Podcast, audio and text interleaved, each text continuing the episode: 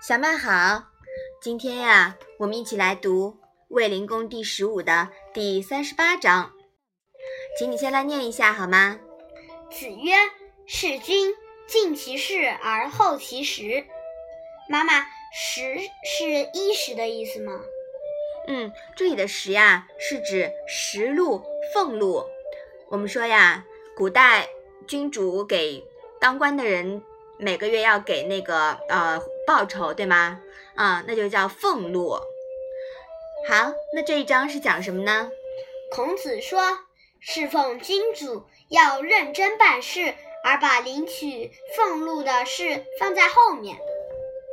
对的，先做事，再谈工资奖金的事情。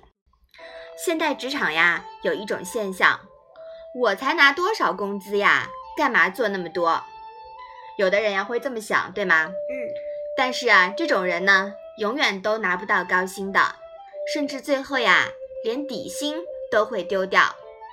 因为对任何一个正常的公司组织来说，最先得到重用，并且得到高回报的，肯定是凡事冲在前面的人。你说是不是啊？嗯。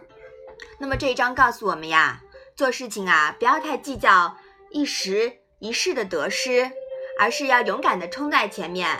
只要你努力去做了，认真去做了，一定会得到好结果、好回报的，是不是啊？嗯嗯，不能斤斤计较的，对吧？嗯，好，我们把这一章啊再来读一下。